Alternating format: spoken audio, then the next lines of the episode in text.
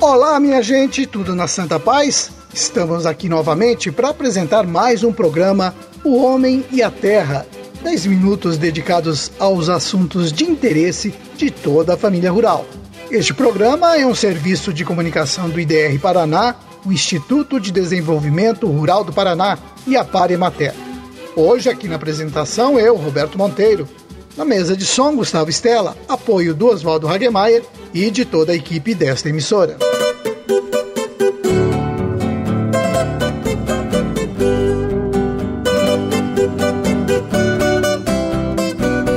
Hoje é terça-feira, dia 29 de dezembro, lua crescente, dia de São Tomás Becket. Muita gente conhece o programa Pronaf Mais Alimentos. É um programa de financiamento que oferece recursos para que o produtor invista na propriedade, compre equipamentos. Agora, o que pouca gente sabe é que o Pronaf Mais Alimentos também tem uma linha de crédito para reforma e construção de casas. Isso mesmo, é uma oportunidade do produtor dar melhores condições de vida para sua família. Eu tenho aqui dois casos de famílias que já conseguiram financiamento. Em Itambé, a dona Isolina e o Sérgio Vertuan estão construindo uma bela de uma casa. Além dos recursos do Pronaf, eles estão usando dinheiro próprio para aumentar o tamanho da obra. Em Barbosa Ferraz, o Murilo Peixoto trabalhava de empregado num sítio da região. Mas o desejo dele era trabalhar na propriedade do pai dele. Só que não tinha casa para ele morar. Bom, ele e o pai buscaram informações no IDR Paraná de Barbosa Ferraz, fizeram o projeto e a casa já está pronta. A linha de financiamento do Pronaf Mais Alimentos, destinada a financiar a construção ou reforma de moradias, oferece até 50 mil reais para os interessados. O financiamento tem uma taxa de juros de 4% ao ano, até 10 anos para o pagamento, com até 3 anos de carência. O interessado deve ter a DAP, Declaração de Aptidão ao Pronaf, que pode ser dada pelo pessoal do IDR Paraná ou do Sindicato Rural. Tem que ter também o alvará junto à prefeitura, matrícula do imóvel, um orçamento da obra o CAR, Cadastro Ambiental Rural, e a anotação de responsabilidade técnica, ART. Bom, o pessoal do IDR Paraná pode dar todas as orientações necessárias para que você consiga pegar esse financiamento e construir ou reformar a sua casa.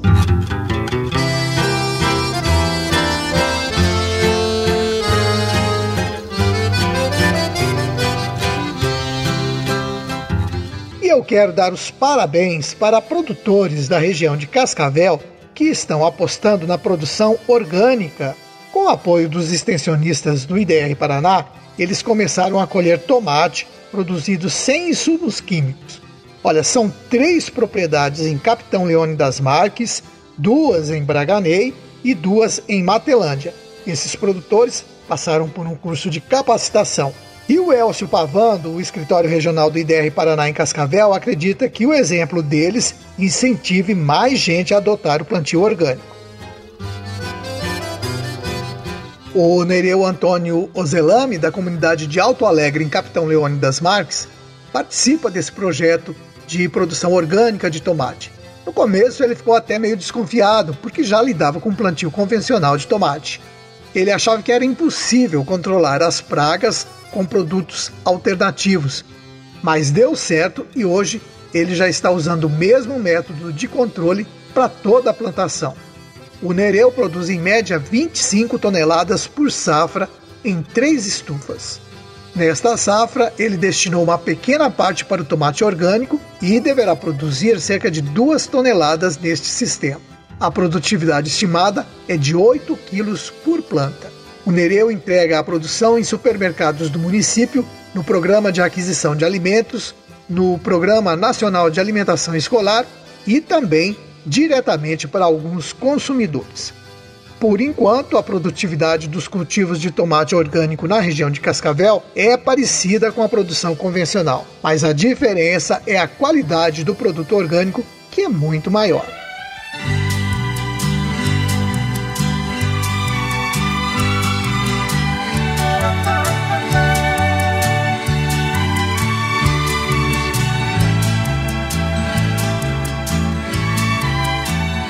Olha, sericicultura é uma atividade importante para muitas famílias paranaenses. E o IDR Paraná tem um trabalho forte com os produtores que se dedicam à produção de casulos do bicho da seda.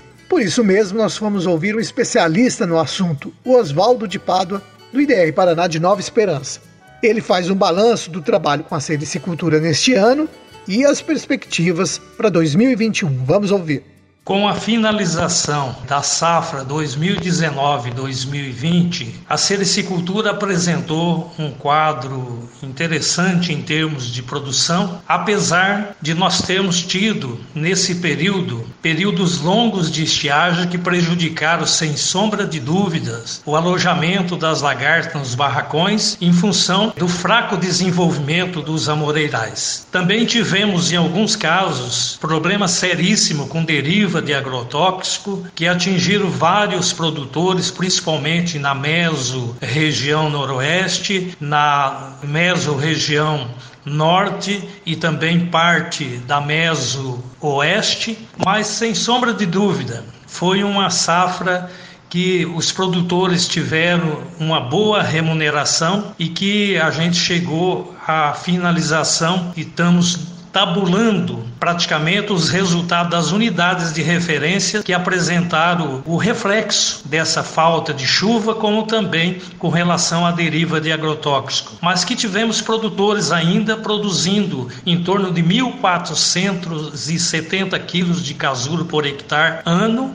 enquanto a média do estado do Paraná ficou em 632 quilos. Portanto, há um espaço muito grande para nós avançarmos nesse sentido. Porém, hoje nós fazemos o nosso grande desafio para a safra 2021 será justamente pós-pandemia que nós acreditamos, para nós desenvolvermos um trabalho é, conjunto agora com o IDR, o Instituto de Desenvolvimento Rural do Paraná, onde estamos reorganizando as nossas equipes, bem como estamos organizando também e avançando. Além da Meso Noroeste, estamos avançando para a Meso Oeste, também a Meso Norte, de onde nós temos um trabalho bastante extenso com relação à instalação e o acompanhamento das unidades de referência. Nós temos a favor nosso um programa que foi aprovado pelo governo do estado através da Secretaria de Agricultura, que estamos colocando em prática agora o programa de desenvolvimento da sericicultura e a sustentabilidade da sericicultura para os próximos 10 anos. Estamos avançando e queremos aplicar em todas as regiões produtoras do estado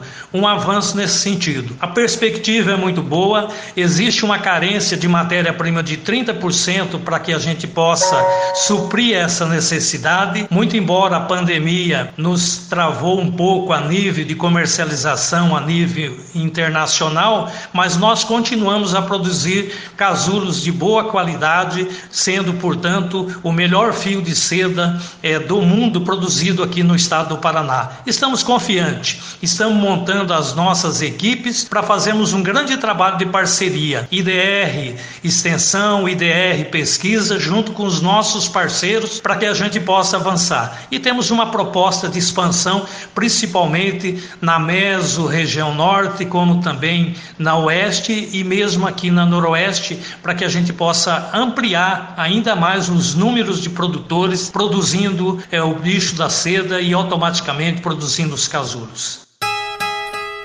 Tá aí, minha gente, a sericicultura deve chegar a mais regiões, oferecendo uma fonte de renda para muitas famílias. Vamos esperar que o clima ajude no ano que vem e que esse problema da deriva de inseticidas não prejudique mais produtores.